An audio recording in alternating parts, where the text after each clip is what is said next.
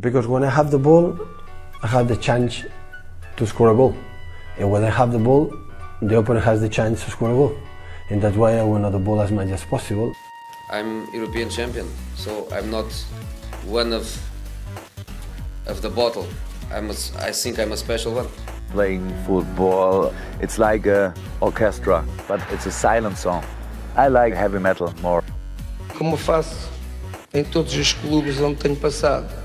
Os jogadores do Benfica para o ano vão, vão jogar o dobro que jogaram o ano passado. Só isso.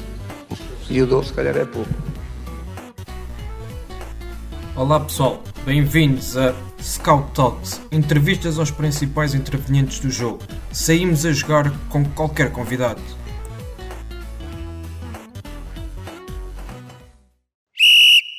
Olá Luís, bem-vindo ao Scout Talks. É um gosto enorme ter aqui connosco, numa altura complicada, mas vamos fazer aquilo que temos vindo a fazer, falar com os principais intervenientes do jogo, sobre aquilo que nos apaixona, que é, é o jogo, jogar dentro das quatro linhas e, e o treino também. Mais uma vez, muito obrigado por estar connosco. Boa noite, o prazer é meu. Falar convosco e partilhar conhecimento e experiências vividas é sempre, além de um prazer, é um dever de todos os profissionais do, do fenómeno, neste caso do futebol. Muito bem. Começamos então pela, pela parte em que o Luís, depois de ter estado sete anos a coordenar o futebol de formação do, do Futebol Clube do Porto e que esteve parado, uh, decidiu regressar uh, aos treinos e já disse que é, que é uma área que, que, o apaixona. O que é que o levou a tomar esta decisão depois de sete anos como coordenador do, do futebol de formação? Sim, porque eu, eu, houve duas coisas que aconteceram nessa altura que eu não esperava. Uh, primeiro, sair uh, da coordenação da formação. Estava a ver, uh, estava a ver na altura várias, várias propostas para, para sair do país para coordenar outros, outros, outras instituições a nível da formação. E, e portanto sair da, da, da, do mundo da formação na altura não, é, não estava nos meus, nos meus projetos. Uh, e depois entrar no treino, uh, muito menos. Uh, tinha estado ausente sete anos, como disse, embora estivesse a coordenar uh, 20, 22, 23 treinadores, não me distanciei no treino, embora embora quando o Francisco fala da ausência, um, ela nunca existiu a nível do conhecimento, antes pelo contrário. Uh, foi algo que esteve sempre muito presente e o dia a dia no Futebol Clube do Porto uh, era muito intenso. Um, viver com pessoas como o professor Vitor Frado, a Marisa Gomes, o professor Zé Guilherme, Lídio Val, um, e tantos outros, o João Brandão, o Severino, o Folha, o Capucho, o Paulinho Santos, tanta gente que, que o João Costa, que é agora adjunto do, do nosso selecionador nacional, um, tanta gente que, que estava na formação do Futebol Clube do Porto e, e orientá-los, uh, dirigi-los ou definirmos direções uh, foi sempre foi, foi fantástico e, e poder um, discutir futebol todos os dias uh, e treino todos os dias, portanto uh, essa ausência de que diz, que, de que fala não, não é tanto assim. Agora realmente a orientação do treino e, e estar com 20 e tal jogadores debaixo da liderança, sim, estive ausente muitos anos e de forma repentina apareci porque na altura o, o diretor-geral Antero Henrique uh, convidou-me para eu, para eu voltar ao, ao, treino através da equipa B do Futebol Clube do Porto e eu no, no início não olhei, não olhei com muito bons olhos para isso, para a possibilidade de voltar, mas hoje, passados estes anos, estes anos, e não, não são muitos os anos, uhum. uh, são três, depois Rio Ave quatro, Chaves cinco, Vitória seis, portanto foi só há seis anos. mas agora estando no Shakhtar e, e estando, a, estando a fazer Champions e Liga Europa e a lutar para ser campeão, e pelos clubes também passei desde aí, posso dizer que foi uma boa opção que tive e voltaria a tomar a mesma opção. Sem dúvida, foi uma excelente opção que nos permite também apreciar uh, a sua ideia de jogo e é isso que iremos também falar mais à frente. Uh, o Luís foi, foi campeão com, com o Porto B na, na, segunda liga. Nesta altura, acredita que o clube podia ter aproveitado melhor alguns dos jogadores que foram campeões na, na segunda divisão? Nós uh, devemos sempre, quando falamos sobre determinados acontecimentos, devemos contextualizar no espaço e no tempo. E, e para nós fazermos esse exercício, teremos que olhar para o plantel que o Futebol Clube do Porto tinha na altura e para o plantel que a equipa B tinha na altura e as necessidades do Futebol Clube do Porto e as oportunidades que, para que isso acontecesse. Um, as coisas são o que são e, e, acontece o que tem que acontecer e não e os jogadores uh, uns seguiram o seu caminho e tiveram muito sucesso, outros perderam-se no caminho e, e não conseguiram atingir aqui os objetivos deles, mas ficaram a meio caminho, continuam na profissão, e outros, uhum. claro, não tiveram capacidade, um, eh, ou, ou, a vida não lhes sorriu, ou a oportunidade não lhes apareceu, ou, ou não conseguiram lutar, ou um, alguma coisa sempre acontece e é a justificativa daquilo que nos acontece na vida. Mas eh, uma das coisas que eu acho é que quando, quando nós temos valor e quando nós temos capacidade e uma vontade interior muito forte, uh, sempre descobrimos um caminho para chegarmos a um êxito. Uh, falar hoje que devia aproveitar mais ou menos. Uh, o contexto era o que era e aproveitou-se o que, o, que, o que devia, na altura se achou por bem aproveitar. Muito bem. Uh, o Luís também já, já falou várias vezes da, da falta de competitividade que existe no, no campeonato português. Acredita que, que, a criação das equipas B ajudaram a atenuar um bocado o fosso que existia entre os grandes e os restantes? Ou seja, há jogadores que neste momento estão num contexto de equipas B que estão a ser melhor preparados para, para os desafios do futuro e mesmo que não atinjam o patamar desejado para, para as equipas principais, acabam por ter algumas oportunidades noutros clubes e assim, de certa, de certa forma, as, os próprios clubes que têm equipas B uh, acabam por colocar os jogadores na, num contexto, digamos, de, das restantes equipas e de, de, de, alguma forma atenuar esta, esta, este fosse. Ou acha que isto ainda não, ainda não é o suficiente e que ainda há muito para caminhar neste sentido?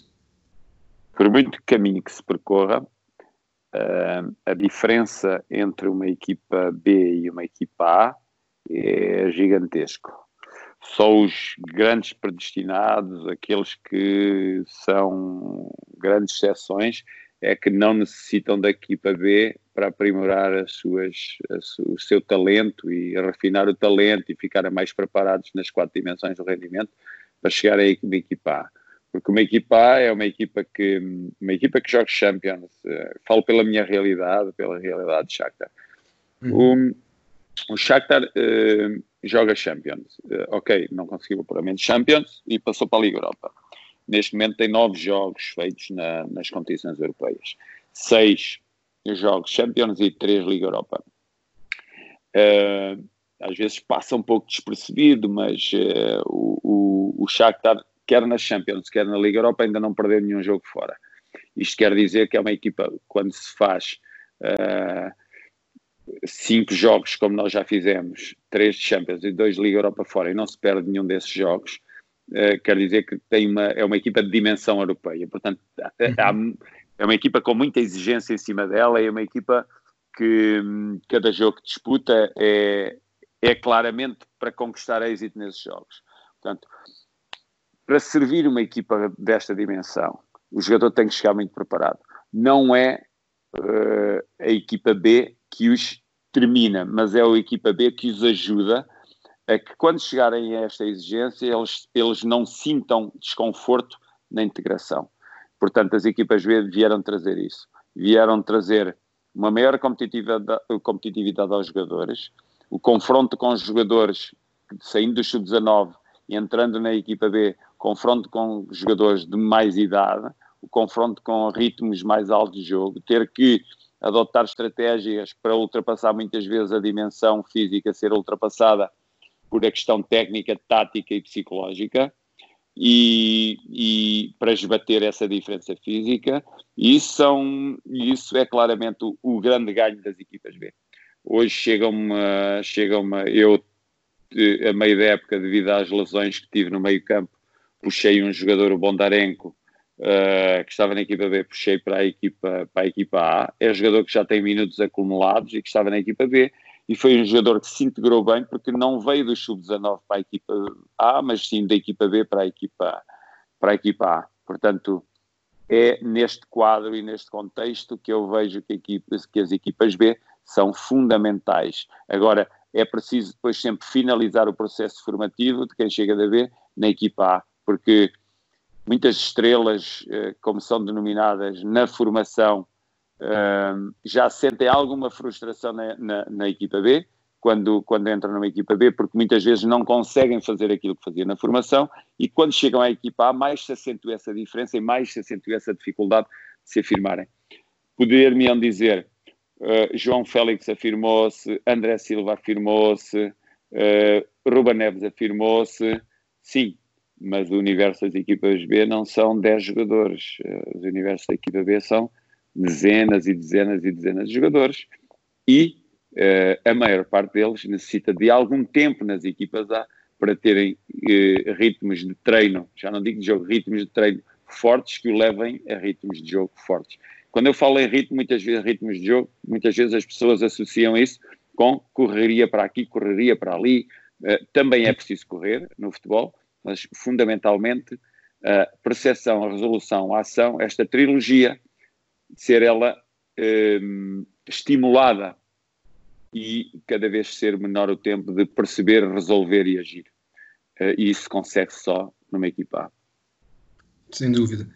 Um, falou também da, da questão de, do futebol de formação, que está inerente ao processo das equipas B. Como treinador que, que esteve uh, muito ligado aos escalões de formação, como é que olha para o trabalho desenvolvido na, na, formação dos clubes portugueses? Acha que de facto estamos mesmo a formar jogadores universais e homens que possam jogar num patamar uh, profissional? Ou estamos a formatar jogadores e a tirar-lhes a, a, liberdade e algumas capacidades que, que eles deviam potenciar de, de forma natural? Há um conjunto de preconceitos que existem no futebol de formação que, e conceitos instalados que, e o Francisco tocou agora num deles que é formatar. As pessoas falam muito, é o futebol formatado, o futebol um, os treinadores formatam os jogadores. Pá, isso depende sempre da ideia de, de, jogo do treinador. A minha ideia de jogo é claramente no último terço do campo, no momento ofensivo, liberdade total para a criação. Até lá, uma, uma liberdade com ordem. Um, porque a liberdade de uns termina, uh, também temos de ter em conta a liberdade dos outros. E claro. no futebol não se pode instalar o caos. O futebol tem que ser desenvolvido com ordem. Então, quando acho muita graça quando algumas pessoas querem criticar o futebol de formação e dizem os treinadores estão a, estão a formatar os jogadores. Já ouço isso há 10 anos. O certo é Portugal continuar a formar grandes jogadores, continuar a debitar no mercado grandes jogadores, continua a ser jogadores muito apetecíveis na Europa para os, para os grandes clubes europeus, continua a estar nesses, nessa, nesta lista nomes de jogadores portugueses. E esses jogadores portugueses são treinados por treinadores portugueses nas formações. Portanto, é hora das pessoas pensar melhor do que dizem e não andarem atrás de preconceitos existentes. É, faz, isso parece, parece o, o, o, o, está a ganhar, tens que, meter, tens que meter um defesa, estás a perder, tens que meter o avançado, há três substituições para fazer, tens de fazer as três substituições. Nada disso é verdade. Às vezes estamos a ganhar e não temos que meter um defesa, temos que refrescar o ataque. Às vezes estamos a perder e não temos que meter um avançado, temos que meter mais gente na zona de criação. E esses, esses, eu acho que cada cabeça tem de pensar por si, não tem que andar atrás daquilo que estão os conceitos instituídos no futebol que só uh, uh, que não e, e, e, e, que não levam lado nenhum. As pessoas debitam porque debitam, sem pensar. Acho que as pessoas têm de pensar o que dizem. onde é que o jogador é formatado? Mas o jogador é formatado porque há, muito, há essa corrente e eu se calhar vou ser de certeza vou ser muito criticado aquilo que estou a dizer, mas eu também não quero saber porque eu penso pela minha cabeça, nunca pensei pela cabeça dos outros. Foi assim uhum. que construí o meu, o meu caminho, foi pela minha cabeça. Uh, o treinador tem o dever de orientar caminhos e tem o dever de explicar aos jogadores que há ordem dentro de um jogo e que há liberdade dentro do jogo. E tem que dizer qual é essa ordem, tem que dizer qual é essa liberdade. E quais são as zonas onde há mais liberdade, onde há menos liberdade, onde há mais ordem, onde há menos ordem. Ou querem que. Acham bem um. um ok, o jogo, o, o, o, jogo não deve ser formatado, ok. O central, o central sai a driblar de trás porque é livre. O guarda-redes dá dois dribles em cima do ponta de lança adversário porque é livre. O, o, lateral dá um passe interior com um mau posicionamento do colega porque é livre de fazer o passo interior. Não, há uma ordem. E essa ordem tem que ser determinada pelo treinador e os jogadores têm de cumprir essa ordem. É só isso que eu penso no futebol de formação. Acho que os treinadores, grandes treinadores em Portugal, que muitas vezes não têm condições nenhumas de trabalho, muitas vezes é um quarto de campo para cada um e conseguem fazer grandes, grandes, grandes trabalhos. Muito interessante. Um, voltando aqui ao, ao Porto e também ao Shakhtar. Um, o Luís uh, chegou a assumir a equipa principal do Futebol Clube do Porto, na altura substituiu o Paulo Fonseca e agora no Shakhtar, mas em circunstâncias diferentes, também substituiu o Paulo Fonseca. Uh, nesta altura, uh, olhando para o contexto, o Paulo Fonseca fez um excelente trabalho e deixou um grande legado no Shakhtar. Sente pressão no dia a dia pelo trabalho que o, que o Paulo deixou e quais é que são as ideias, as dinâmicas que tem vindo a implementar neste, ainda não, não fez um, um ano de trabalho que estão no, no Shakhtar uh, e que são diferentes daquilo que, que o Shakhtar fazia anteriormente? O, os legados que nos deixam de vitória são sempre melhores legados do que, de, de que equipas de sucesso. Portanto, pegar na equipas de sucesso é fantástico. São jogadores que estão habituados ao sucesso, administrações habituadas ao sucesso, massas associativas habituadas ao sucesso e aí é o contexto ideal para nós desenvolvermos trabalho. Uh, portanto, fantástico aquilo que o Paulo deixou no Shakhtar, uma pessoa, uma pessoa muito, muito boa, uh, valores humanos muito bons e grande profissional, a desenvolver um grande trabalho também na Roma. Uhum. Uh, aquilo que é o projeto Shakhtar é um projeto assente em uma mescla de jogadores jovens para desenvolvermos num contexto de grande exigência, e, e jogadores mais experientes, como um Tyson, um Júnior Moraes, um Marlos, um Konoplienko, um Piatov, um Stepanenko, e depois jogadores mais jovens, como o Solomon, o TT, o Marcos António, o Bondar, o Dodô, o Trubin, o Cipriano, o Sican, portanto, jogadores que são alguns ainda júniores um, e com e com grandes expectativas de carreira e nós também com grandes expectativas de desenvolvimento desses jogadores e colocá-los num patamar de grande, de, grande, de grande exigência e também num patamar uh, evolutivo na carreira deles. Uh, este é o projeto Shakhtar. Uh, os projetos um, são todos eles mais conseguidos e mais visíveis quando construídos em cima de vitórias. Felizmente, quando o campeonato arrancar, temos 13 pontos de avanço a faltar, a faltar 9 jornadas, portanto, em 27 pontos temos de gerir estes 13 pontos para chegar à vitória no campeonato. E, e estamos nos oitavos de final, uh, ainda a meio de uma eliminatória complicadíssima contra o Wolfsburg, mas tal como o Wolfsburg quer chegar aos quartos de final, nós também o queremos. Portanto, é neste contexto que nós, é neste ponto que nós nos encontramos agora. Uh, temos uh, o projeto para além de, ter, de, termos que ganhar, porque é obrigatório ganhar, porque a Champions, uh, a ida à Champions vale 40 milhões, 30 e muitos milhões, portanto uh, temos que fazer tudo para lá estar na próxima época outra vez uh, e a par disso desenvolver os jogadores e pô-los prontos. Felizmente o Trubin tem, é júnior ainda guarda-redes e já, já esteve na baliza, o Dodô está na equipa, o Marcos António está na equipa, o TT está na equipa, o Bondarte já fez também muitos jogos, o Central. Uh, o Solomon também está a desenvolver também a sua época. Agora, ultimamente, teve uma lesão grave que o afastou durante três meses, mas um, eh, os jogadores jovens também estão a aparecer e estão-se a afirmar. Portanto, o projeto flui. É um projeto complicado, é de complexidade elevada por causa disto que disse, desenvolvimento de jogadores eh, mais jovens num contexto de grande exigência e de, com uma mescla de jogadores mais, mais experientes. Uh, todos nós muito satisfeitos com o que estamos a fazer e, todos, e sentimos o apoio de toda a administração e da massa associativa e dos jogadores e do staff.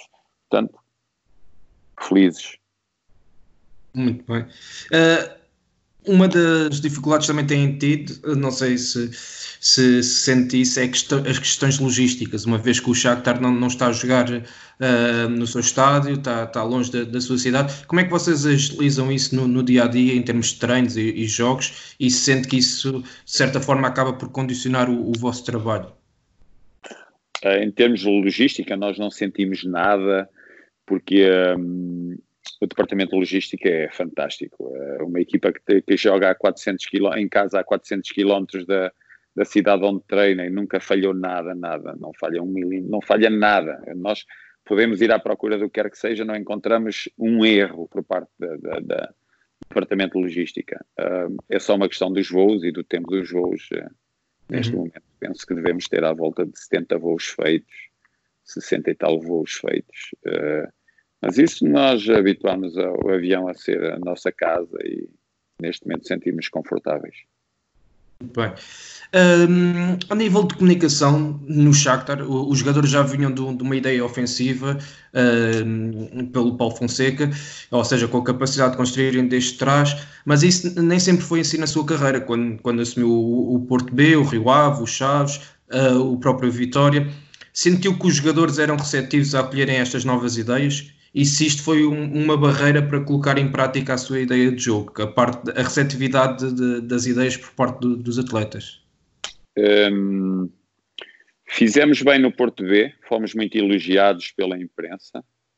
Fizemos bem no Rio Ave, foi uma, fomos muito elogiados pela imprensa. Uh, fizemos bem no Chaves, fomos muito bem, fomos muito elogiados fomos, uh, fizemos bem no, no, no, no, no Vitória, embora uh, houvesse uma corrente, senti uma corrente a dizer que não, que não estávamos a fazer bem.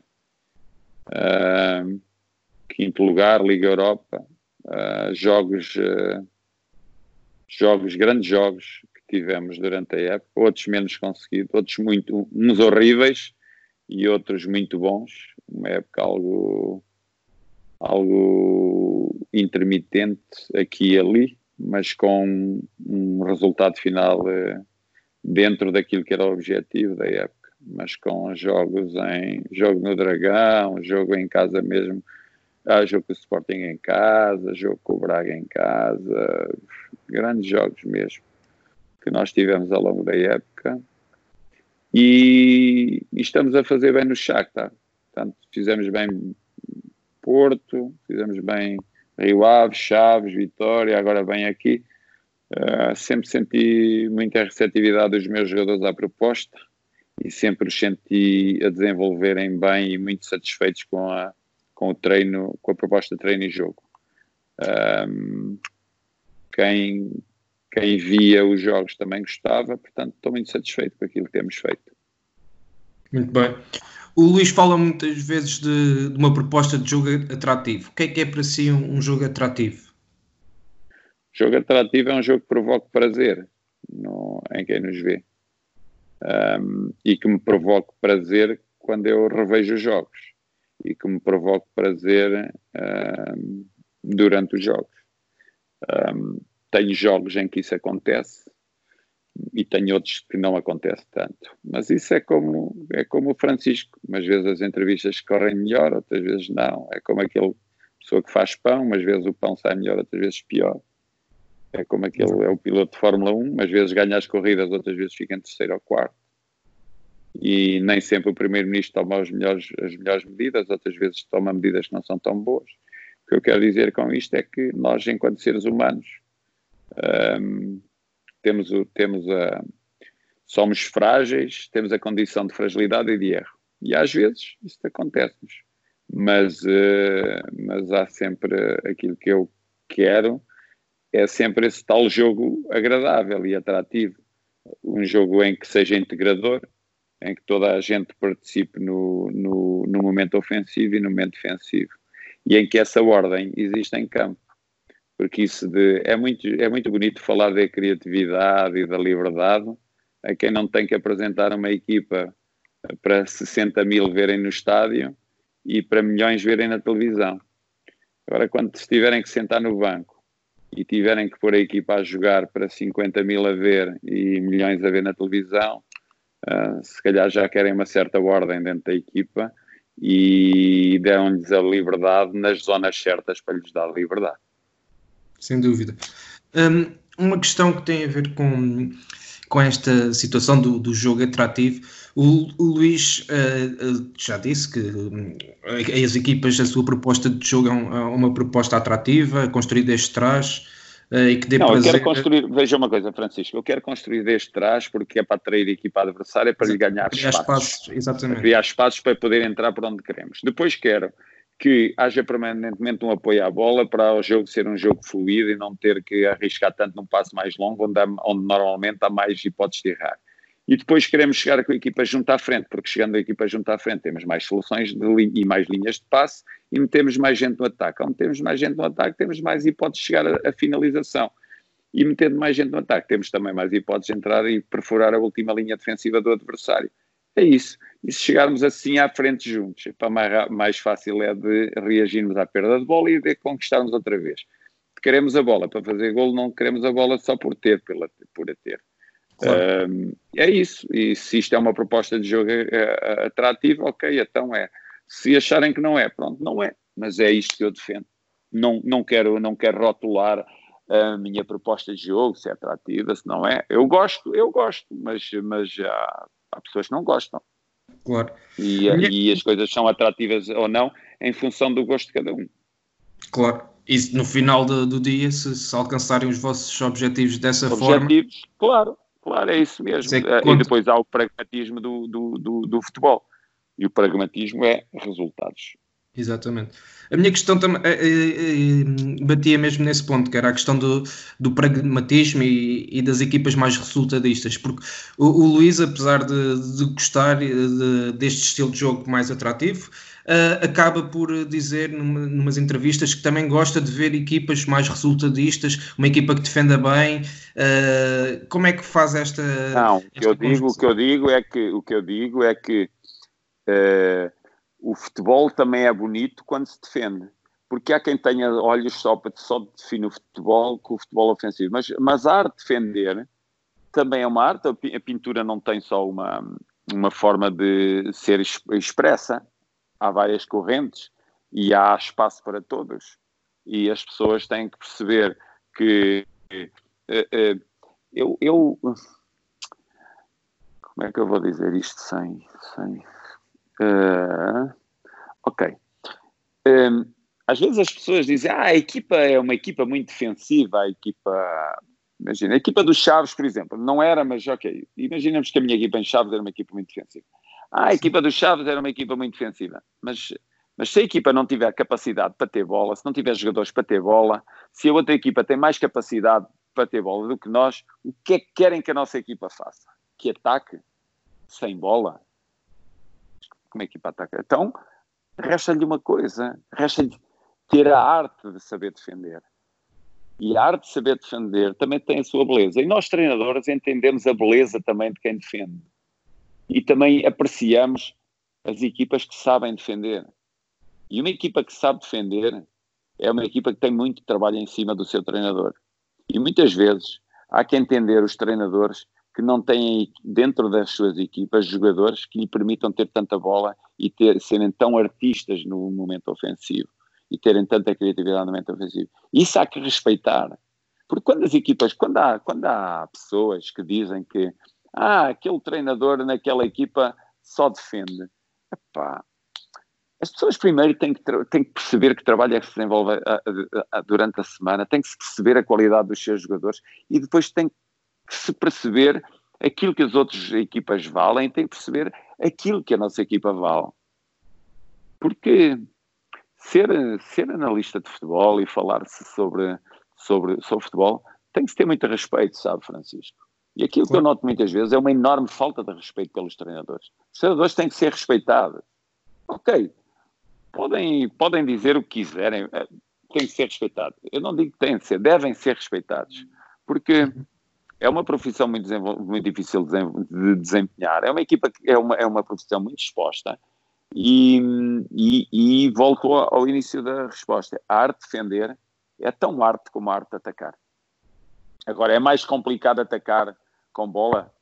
Há um objeto a mais e esse objeto é a bola, que muitas vezes é, complica um bocado. Uh, sim, mas, uh, mas defender também é preciso sabê-lo fazer e há equipas que o fazem muito bem e que têm muito êxito a fazê-lo. Sem dúvida, e nós aqui na, na ProScout uh, também uh, respeitamos todas, todas as ideias de jogo e, e analisamos todas claro. de igual forma. Uh, há espaço para, digamos que há, há, espaço para tudo no futebol, mas, claro. mas assistimos... Como na vida, como na vida. Como na exatamente, vida. exatamente. Mas, mas assistimos a esta dicotomia entre uh, o futebol de posse e um, uma ideia mais, mais defensiva. E, e parece que, que estamos a, a, criar fundamentalismos uh, em que só se pode jogar de uma forma. E o Luís acabou por responder: se vamos meter uma equipa a jogar uh, de futebol de posse, não temos jogadores para isso, enquanto a, a equipa adversária tem. Acabamos por, claro. por estar a, a, a castigar a nossa própria equipa, digamos assim. Claro Claro, se, é, é um ato inteligente analisar a nossa equipa, saber quais são os pontos fortes e os pontos menos fortes dela e potenciar um modelo de jogo que leve a uma, grande, a uma melhor expressão da equipa e melhores resultados da equipa. Porque uh, o, o, o, resultadismo é o que é? Nós queremos ganhar, é isso que é o resultadismo? Ah, então também sou resultadista. Somos todos, não é? Quer ganhar. Toda a gente quer ganhar. Claro. quer ganhar nem que seja mais dinheiro na sua profissão. Toda a gente claro. quer ganhar. Mas todos são resultadistas no fundo. Sem dúvida. Uh, mudando de, de, tema, ou melhor, ainda dentro desta, desta, desta proposta de jogo, digamos assim, o, o Luís fala de uma coisa que é uh, dar prazer a quem assiste, ou seja, aos adeptos. Como é que o Luís e a equipa técnica estabelecem essa relação emocional com os adeptos?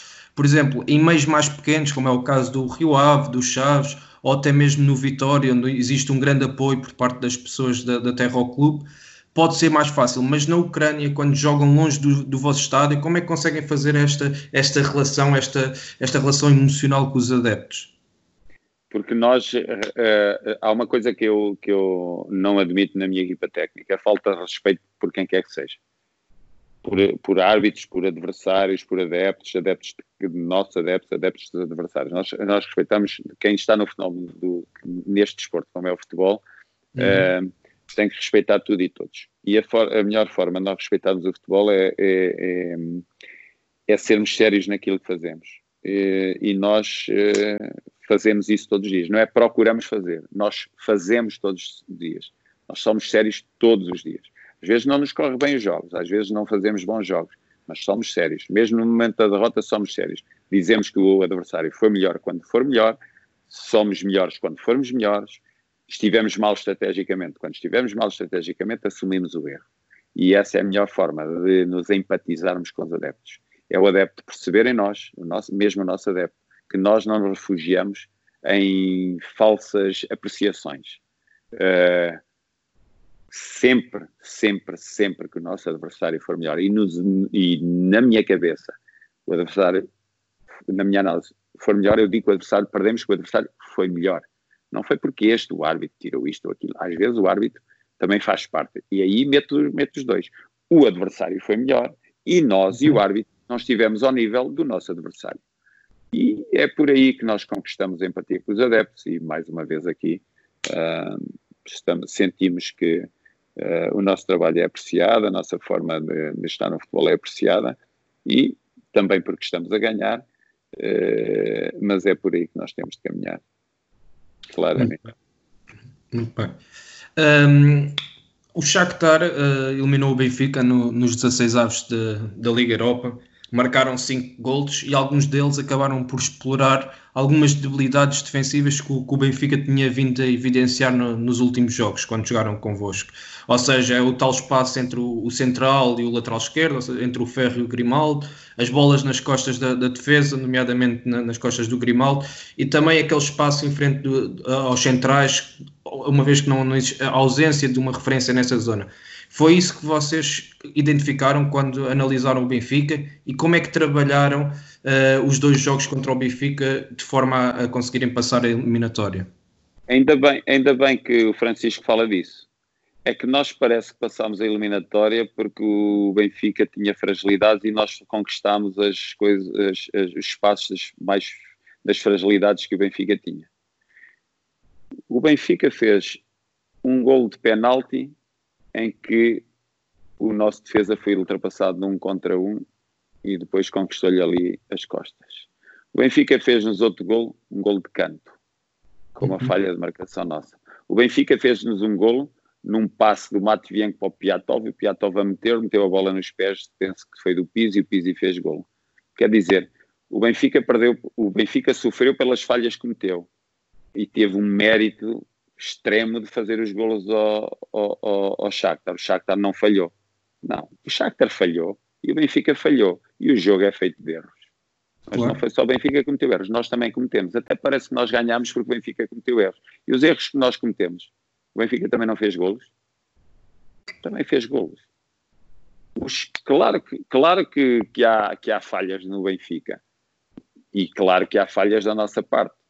Como é que nós trabalhamos? Avaliamos o adversário através da análise de vídeo e, e mostramos aos jogadores quais são os espaços que nós privilegiamos no ataque e que nós lhes dizemos, é pá, se pudermos entrar por aqui, vamos entrar por aqui.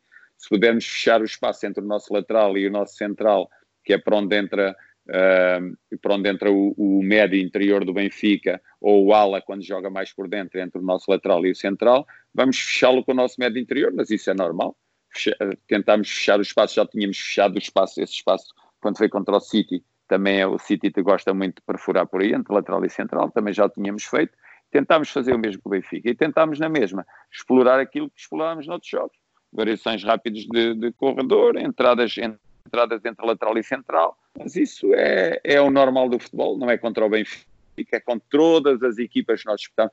Você, nós, como ele disse há pouco, nós empatámos em Zagreb, empatámos uh, no City, ganhámos na Atalanta, fomos empatar uh, ao Benfica e ganhámos em Wolfsburg. É porque temos qualidade ou é só porque os outros erram?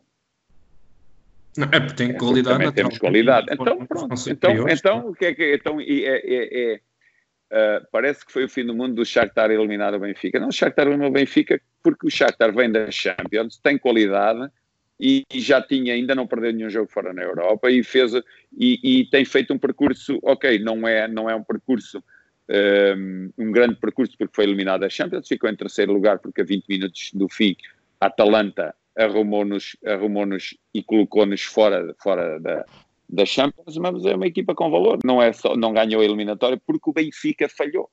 O, o Shakhtar também falhou, mas teve o mérito de falhar menos nas duas, nos dois jogos. E, e, foi, e, foram superiores no, no cômputo geral, na, nas quatro partes. Acho que, foi, acho que o Luís chegou a referir a isso na altura. Que, o, Benfica, na, o Benfica foi melhor na primeira parte da luz. Exatamente, o, o Luís referiu que nas outras três foi o Shakhtar. Nas outras três acho que fomos nós os melhores e, e passaram. E, o Benfica, sim, e o Benfica, o Benfica tem as suas debilidades e nós temos as nossas debilidades e o City também tem as deles e, e, e todos, e o Liverpool também tem as deles senão não era eliminado pelo Atlético Madrid e agora podem contar a história que quiserem, mas foram eliminados. Uh, e é isto, e vamos, e vamos, e vamos, o futebol vai sendo de debilidade em debilidade. Sem dúvida. Porque é servido nós... humanos. Exatamente. Luís, nós tivemos aqui umas perguntas da, da parte de alguns seguidores uh, que gostariam de fazer. A primeira é: uh, na altura, quando treinou o Vitória, na, na época passada, o porquê da, da, pouca utilização do, do PEP, do, do PP, do João Carlos Teixeira e do Dodó, que neste momento está consigo no Shakhtar e tem vindo a fazer uma excelente temporada. O Dodô não jogou porque jogava o Sacco, que o Sacco fez uma época fantástica. E o Dodô trabalhava muito bem e foi um jogador de, de um nível muito alto. Um, e só que apanhou um, um saco muito forte. O João Carlos Teixeira era um jogador que jogava na posição 10 e normalmente nas minhas equipas os jogadores uh, uh, da posição 10 são jogadores que têm de ter também a ordem uh, no momento defensivo e a ordem no, no, no alguma ordem até chegarmos ao último terço e, e, o João tem essa ordem, mas na altura estávamos a jogar com o Mateus, estávamos a jogar, penso eu, com o Mateus Oliveira, estávamos a jogar com o teve a lesão uh, na posição 6, que eu não me lembro agora. Eu não me lembro da minha equipa. E, e não era tão não era tão utilizado não era tão utilizado o PP e João Carlos mas eram utilizados outros dois jogadores que eu achei que os outros dois jogadores estavam melhor na altura para jogar. Só por isso não havia não havia nada. Às vezes às vezes há também outra outra outra outros outro conceito que existe no, no, no futebol um, é que o treinador não gosta destes jogadores. Hum. o treinador uma questão de gostar ou não gostar. Isso não existe. O treinador, o treinador gosta de todos, todos aqueles que lhe dão rendimento. Eu nunca entrei em campo com 10 nem com 9 para não deixar jogar este ou aquele jogador. Entrei sempre com 11. Entrei, faço as minhas avaliações. Agora, nunca. Se fui eu que fui buscar o PP, se fui eu que fui buscar o João Carlos Teixeira, fui eu. Eu é que indiquei o PP e o João Carlos Teixeira. Eu é que indiquei o Dodô. Uhum. Ok. Fui eu que os levei para o, para o Vitória. Não foi não foi, não foi por indicação de mais ninguém. Uh, portanto, eu acho, acho, que eles tinham qualidade, mas quando indiquei eles, também indiquei outros jogadores. Só isso. E há, um, e há, uma, coisa, e há uma coisa que o treinador tem. O treinador tem direito à escolha dos seus jogadores, do seu 11. Ok? Aqui, aqui no Shakhtar, no Vitória, no Benfica, no Sporting, no Futebol Clube Porto, em todo lado, o treinador é pago para escolher.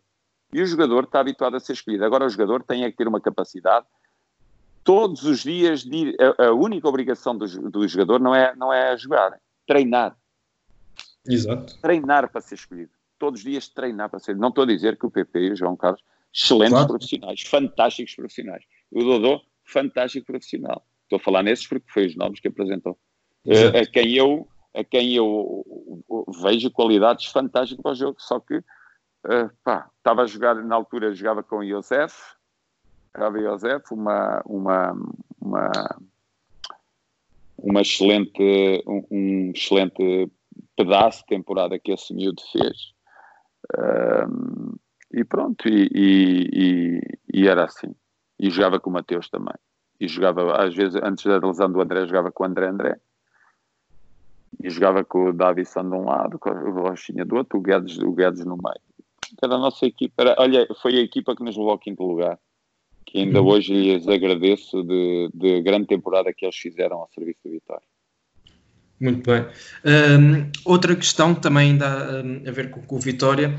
O Tabsoba é, é um dos centrais de revelação desta temporada. Uh, e o ano passado, quando o Luís treinou o Vitória, ele estava na, na equipa B. Uh, o Vitória teve, tinha o Osório também num grande momento de forma, à imagem daquilo que, que, já, que o Luís já disse do Sacco e, e, do Dodô, mas acha que o, o Tabsoba o ano passado ainda não estava preparado para ter uma oportunidade na, na equipa principal e se já conhecia o jogador, uh, perspectivava-lhe este futuro, que está, este rendimento que está a ter agora? O Top Soba, o Edmond, trabalhava connosco ano passado e jogava algumas vezes na equipa B e trabalhava connosco jogava na equipa do Vitória, estava a jogar o Osório, que foi para o Zenit, e jogava, o, e jogava o Pedro, que era o capitão da equipa, que fez uma época excelente. Uhum. E eu, o rendimento, e estava o Venâncio, uh, que estava no banco, e estava o João Afonso também. Uhum. Este era o lote centrais.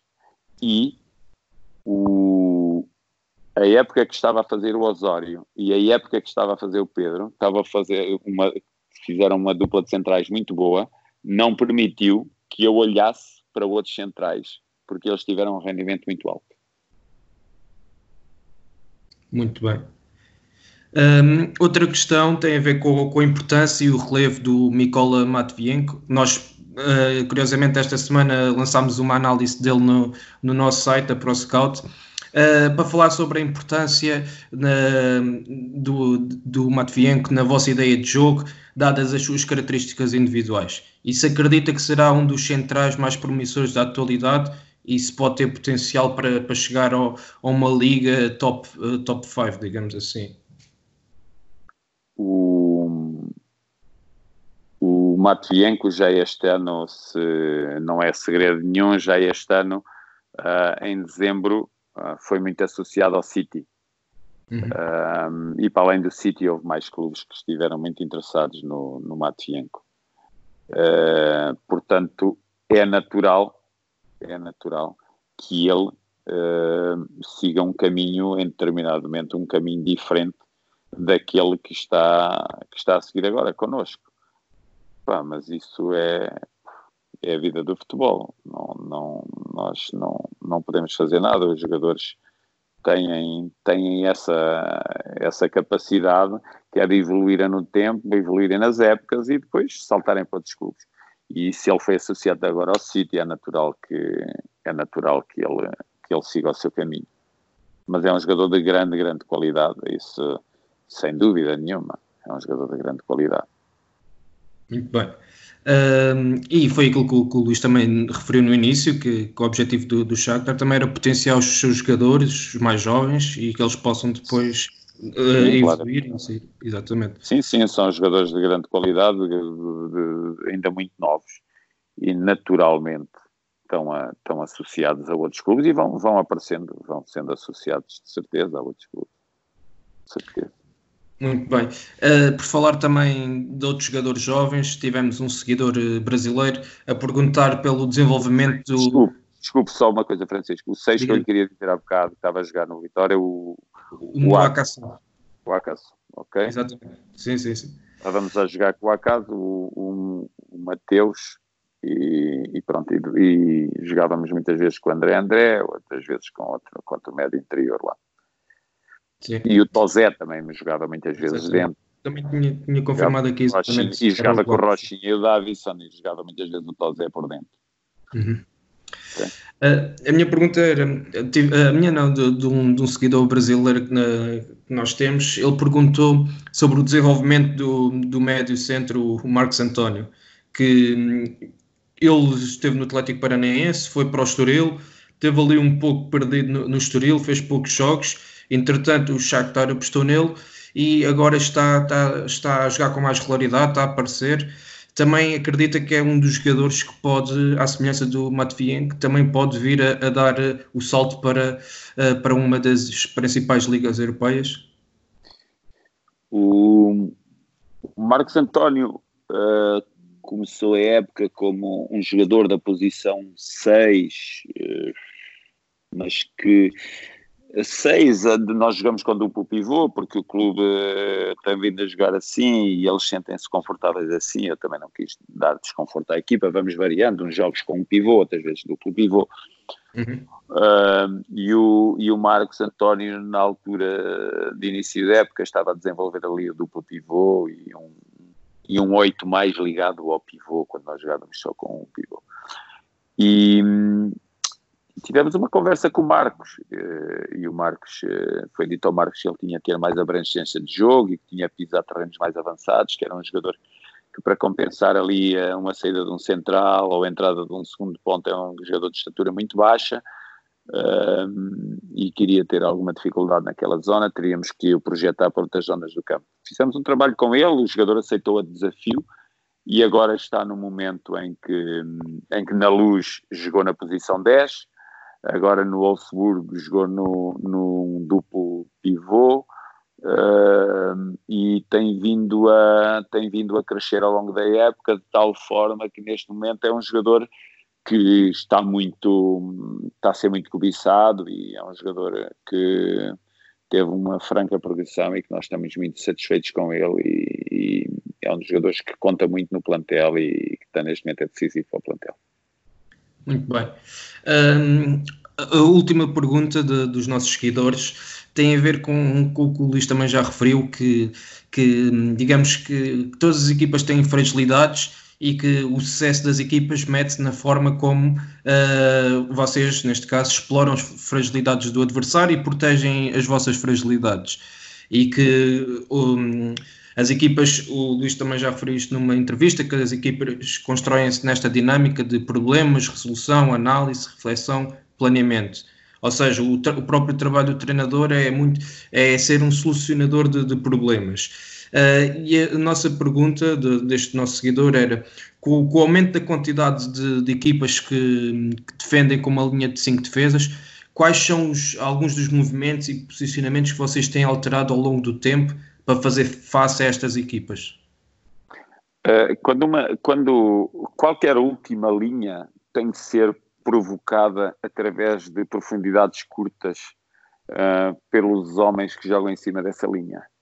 Uh, e aí uh, há que ter um trabalho muito forte um, de ataque à última linha defensiva. Trabalho esse que nós fazemos com vários exercícios ao longo da semana, mas eh, uma linha de 5 só é instabilizada através de profundidades nas suas costas e com o maior número de jogadores possíveis para fazer arrastamentos e para fazer aclaramentos de zona para entradas aí de mais homens nessa zona. Porque se, se tentarmos atacar uma última linha de 5 uh, ah, com uma ou duas unidades, não vamos conseguir.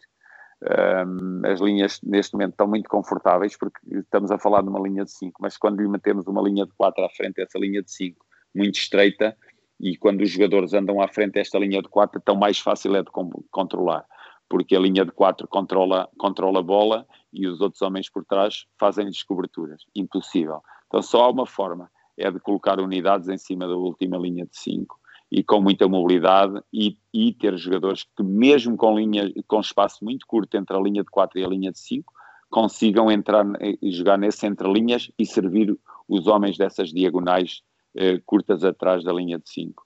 Uh, não vejo outra hipótese tendo os jogadores a fixar por fora, portanto é preciso fixar por fora para nós depois por dentro conseguirmos os espaços. Uh, se assim não for, se houver jogadores que não tenham esta paciência de perceber que isto tem de ser feito, é muito, são muito difíceis de ultrapassar. Cada vez há mais linhas dessas, cada vez mais apanhamos disso. Uh, então nós aqui na Liga Ucraniana estamos, estamos, estamos eh, a apanhar muito, muito disso e contamos muito com o posicionamento dos nossos laterais, contamos muito com o posicionamento dos nossos alas a provocar a linha e nosso ponta a provocar também a, a linha, o afundamento dessa linha, para lhe provocar desorganização e a partir daí sentirmos o momento de desorganização e depois aquilo que falávamos no início da nossa conversa, termos os homens criativos e a ida à liberdade total no último terço do campo para nós jogarmos em cima deles e com grande mobilidade, desde que não percamos o equilíbrio defensivo. Muito interessante. Um, agora, relativamente a, outra, a outro tópico sobre a área de análise, uh, o Shakhtar, pelas competições em que está envolvido, uh, o campeonato um, ucraniano, pelas competições europeias, primeiro na, na, na, Liga dos Campeões, agora na Liga Europa, ou seja, jogos de 3 em 3 dias, muito pouco tempo para, para recuperar. Um, a área da análise dos jogos, do, dos adversários, do próprio treino, assume uma preponderância ainda maior, dada a falta de tempo entre, entre os jogos. Isto é algo que o Luís valoriza muito? Sim, muito. Uh, uh, muito, e então na, na Champions e na Liga Europa toma proporções decisivas. Um, e, e, o tempo de trabalho é muito curto. Nós uh, terminamos um jogo ao sábado e depois jogamos Champions à terça ou à quarta. Ou terminamos o jogo ao domingo e depois jogamos Liga Europa à quinta. Portanto, uhum. temos aqui segunda, terça e quarta. E ainda quinta, amanhã de quinta, que normalmente, mas normalmente aí já não carregamos com nada. Uh, o que nós fazemos é um, momento ofensivo, momento defensivo e, e bolas paradas. Uh, dividimos por três vídeos Uh, abordamos logo no primeiro dia, no dia 1, um, um, ainda os jogadores em recuperação, abordamos logo o momento ofensivo do adversário, dia 2 o momento defensivo do adversário, dia 3 o momento, os esquemas táticos e resumo do momento ofensivo e momento defensivo. Um, e depois ainda temos uh, o envio individual para cada jogador, do jogador que lhe toca pela frente e das características desse jogador e dos espaços que o jogador adversário quer conquistar e pés dominantes, pés mais frágeis, uh, posicionamentos de pés, pronto, tudo isso é fornecido aos jogadores. Uh, toma proporções decisivas porque o treino aquisitivo uh, muitas vezes não conseguimos fazer na, com a densidade que nós queríamos um, e, e é através do, do vídeo e do relatório que nós uh, chegamos onde queremos. Muito bem. Um, em relação a outra área, que é a área de scouting, o Shakhtar tem, tem como chief scout o José Boto, que também já entrevistámos aqui no Scout Talks, e o José uh, já falou da importância do clube ter uma filosofia transversal, ou seja, onde todos os elementos do, dos vários departamentos estão em sintonia. Sente que essa aproximação de, de, ideias é benéfica para o clube e como é que vocês os dois trabalham essa ligação no que toca depois à contratação de, de jogadores? O, o, o, departamento de scouting levanta jogadores, deteta e, e, a partir daí, a partir do momento que deteta, o jogador entra no radar do clube e, e, nós fazemos a nossa apreciação também sobre o jogador e emitimos a nossa. Está-me a ouvir? Hein? Sim, sim, sim. Tá. E nós, uh, e nós uh, emitimos também a nossa apreciação sobre o jogador. É assim Muito que bem. funcionamos, com uma proximidade, quer Muito física, bem. quer em termos de opinião. Muito bem. Uh, estamos a, chegar ao fim da, desta nossa conversa. Duas últimas perguntas. Uh, numa entrevista, o Luís disse que, que, já não era novo, tinha que andar cada vez mais rápido. Neste momento está, está no, no Shakhtar. Uh, podem ser campeões desta temporada e esperemos que sim. Estão a fazer uh, uma excelente temporada também na, nas competições europeias, uh, apesar de na Liga dos Campeões não terem seguido em frente, mas na Liga Europa estão a fazer uma excelente campanha. Neste momento ainda acha que tem que andar rápido ou, ou acha que, que pode acalmar o ritmo no Shakhtar? Não, não, e... não, agora convém acalmar o ritmo. Era bom acalmar o ritmo. Excelente e quais é, são as suas, quais é que são as suas expectativas futuras? É isso que ele estava a dizer, acalmar o ritmo. Fazer aqui excelente clube, excelente cidade, uh, joga Champions, uh, estabilidade financeira. Uh, não, há pouco falava isso com, com, na, aqui na nossa quarentena, mas dentro do, do, nosso, dentro do nosso condomínio, ia com o João Brandão e, e com, com o Severino fazer a nossa corrida com afastamento social determinado e aconselhado, uh, íamos a falar nisso. Uh, chegámos e achámos que aqui era mais um, um, degrau para nós continuarmos rápido a nossa ascensão para onde queríamos, uh, mas agora temos consciência do clube em que estamos e que realmente é, é um clube de dimensão europeia bom e que, e que já, não, já não estamos tão ávidos de, de chegar e sair. Vamos ver.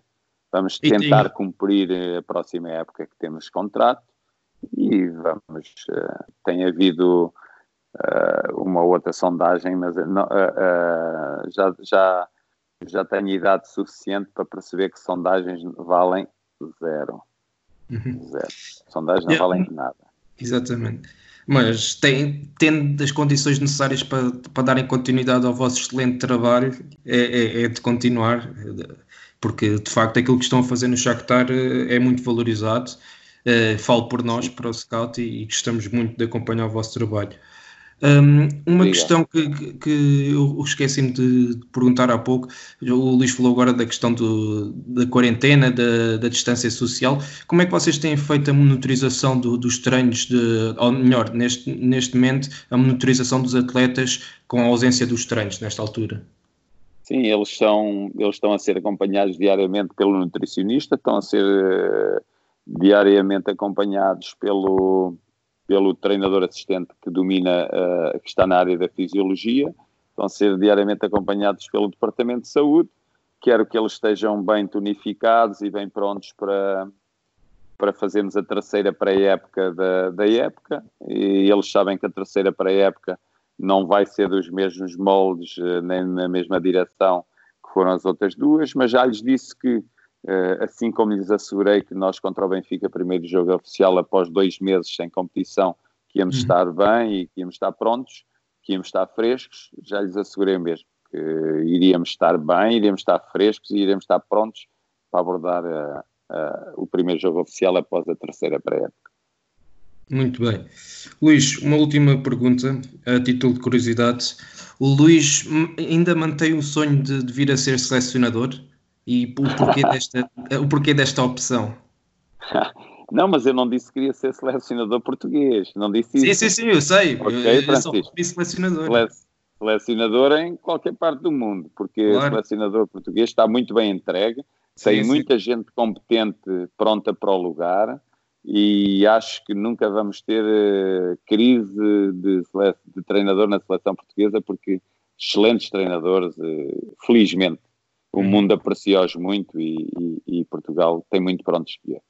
Uh, gostaria porque nós, nós uh, uh, poder escolher os melhores entre os melhores de um país, acho que é fantástico. É uma e depois poder orientar os jogadores em que os adeptos são todos os que pertencem àquele país, há unanimidade acho que é uma coisa diferente daquilo que nós vivemos no dia a dia. Nós no dia a dia vivemos, nos, a nossa equipa tem os adeptos e vamos jogar contra o adversário tem outros adeptos.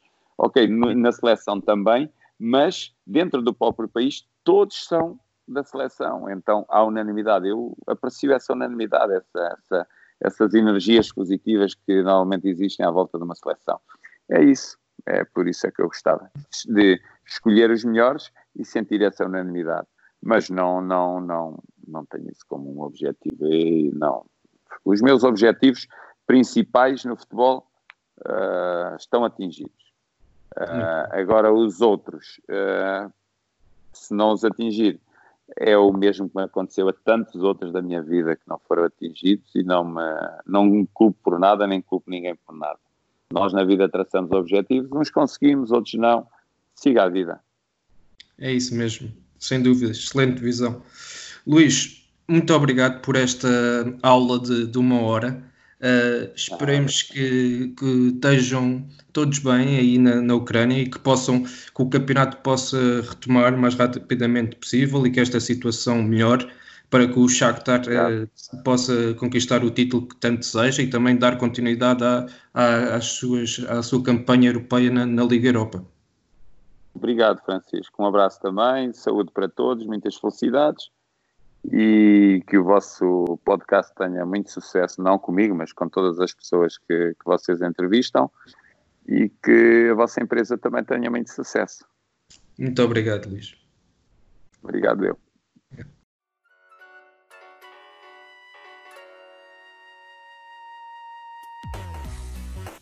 Obrigado por nos terem seguido em mais um episódio. Sigam o ProScout nas redes sociais em Facebook, Twitter, Instagram, YouTube e principalmente no nosso site em www.proscout.pt. Até à próxima!